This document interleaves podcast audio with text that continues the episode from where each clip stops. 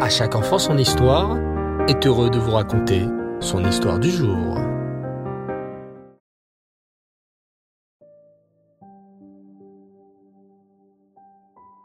Bonsoir les enfants et Reftov. Comment vous allez? Baou Hachem. Alors ce soir, bien entendu, c'est la fête extraordinaire de l'Agba Omer et la Iloula de Rabbi Shimon Bar Yochai. En cette occasion, nous avons publié une vidéo extraordinaire sur ce personnage tellement important pour le Ham Israël. Alors je vous invite à visionner la vidéo sur l'Agba Omer. Et pour ma part, ce soir j'aimerais vous raconter une nouvelle histoire qui va parler de la Teshuvah et comment il faut parfois être malin pour battre notre Yetzerara. Écoutez bien. Un riche marchand avait une fille unique qu'il aimait plus que tout. Elle s'appelait Rivka. Un jour que celle-ci se promenait seule près d'une rivière, son pied glissa et elle trébucha et tomba dans l'eau.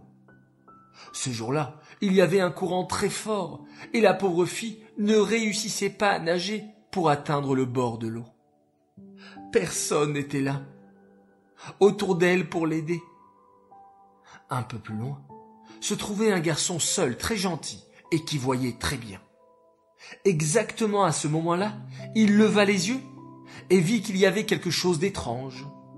Sans réfléchir une seconde, il sauta à l'eau et étant très bon nageur, il réussit à porter Rivka sur la rive, lui sauvant ainsi la vie.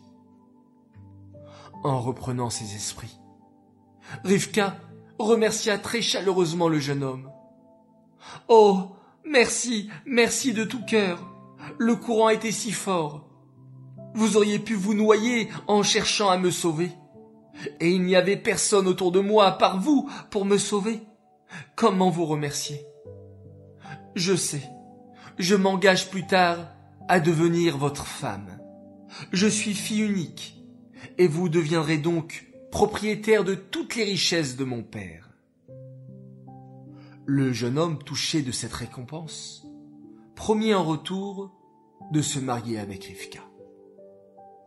La petite Rivka avait remarqué qu'à l'œil droit, son sauveur avait une toute petite marque distinctive. Elle la garda bien en mémoire afin de s'en souvenir le moment venu. Même si elle ne raconta pas, en rentrant chez elle, ce qui lui était arrivé. Quelques années plus tard, son père, le riche marchand, mourut, la laissant aux soins de son serviteur, qui devait s'occuper de sa fille et de ses richesses.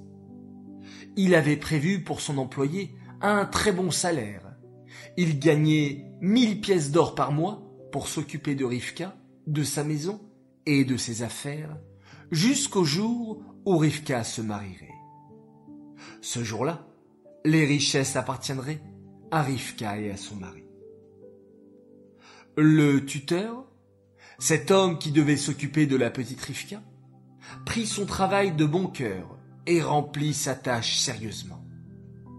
Mais au fur et à mesure que la jeune fille grandissait, une idée le tracassait.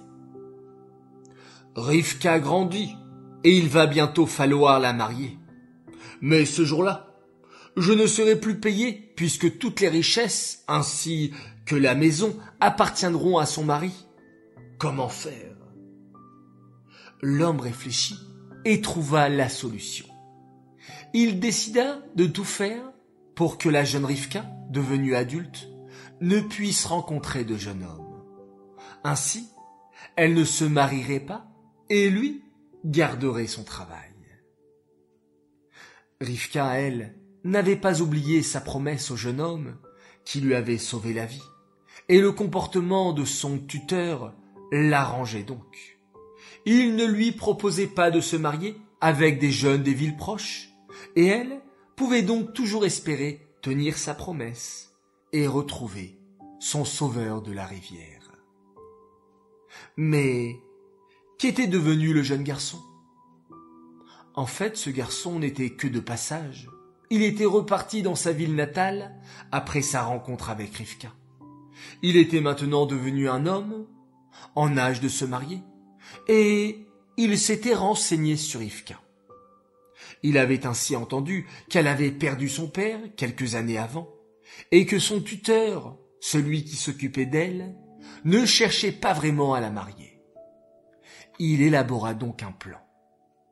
Un jour, il se présenta au magasin tenu par le tuteur et s'adressa ainsi à lui. Bonjour monsieur, je suis nouveau en ville et je cherche du travail. J'ai fait le tour des commerces et je trouve le vôtre superbe. Auriez-vous du travail pour moi Ah Sais-tu écrire? Demanda le tuteur. Non, non, pas très bien. Alors, connais-tu plusieurs langues? J'ai souvent des clients qui viennent de loin et qui ne parlent pas la langue de chez nous. Oh non, je ne parle que notre langue. Ah. Sais-tu au moins reconnaître les fausses pièces d'argent? Essaya encore le tuteur, qui ne comprenait pas trop quel travail cherchait le garçon.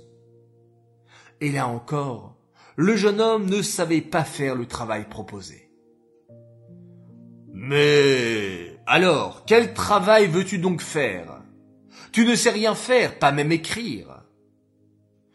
Je sais faire une chose, répliqua le jeune homme.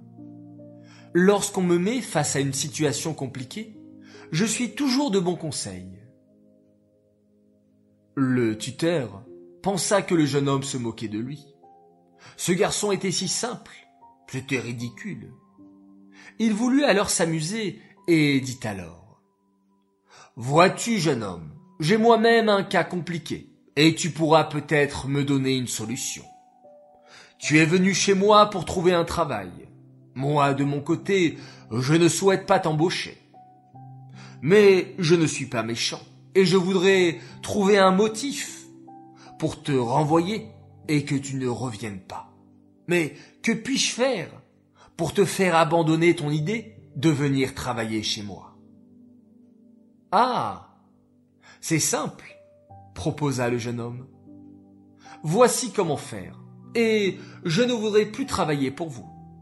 Il suffirait que vous me disiez Venez ce soir, partagez votre repas avec nous dans ma salle à manger.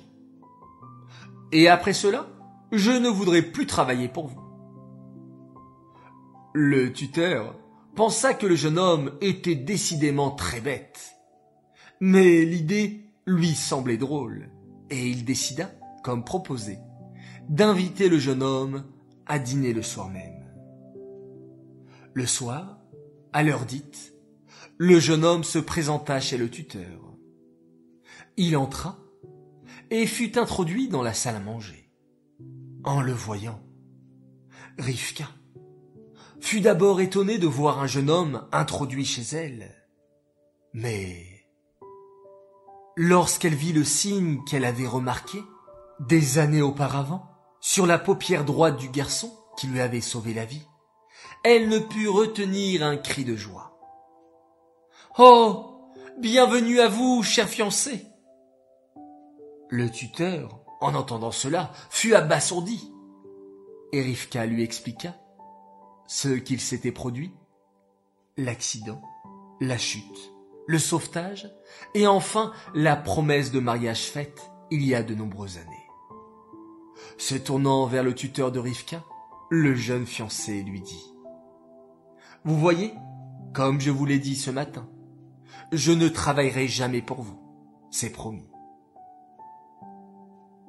Ceci, les enfants, est une parabole, un machal du Ben Ishraï, pour nous expliquer qu'il y a deux façons de faire tchouva, de regretter nos actes, soit par crainte d'être puni, soit parce qu'on aime Hachem. La seconde façon est supérieure, et d'ailleurs, lorsqu'on fait échouva par amour d'Hachem, on transforme nos erreurs en mérite. Mais le Yetzerara, notre mauvais penchant, le sait, et il fait donc tout pour nous empêcher de faire Teshuva par amour d'Hachem. À nous d'être malins et rusés pour tromper le Yetzerara, comme le jeune homme dans notre histoire qui s'est fait introduire par le tuteur lui-même chez sa fiancée Rivka. Cette histoire est dédiée Lelou Nishmat, Yosef Tzvi Chaim, Ben Rav Simcha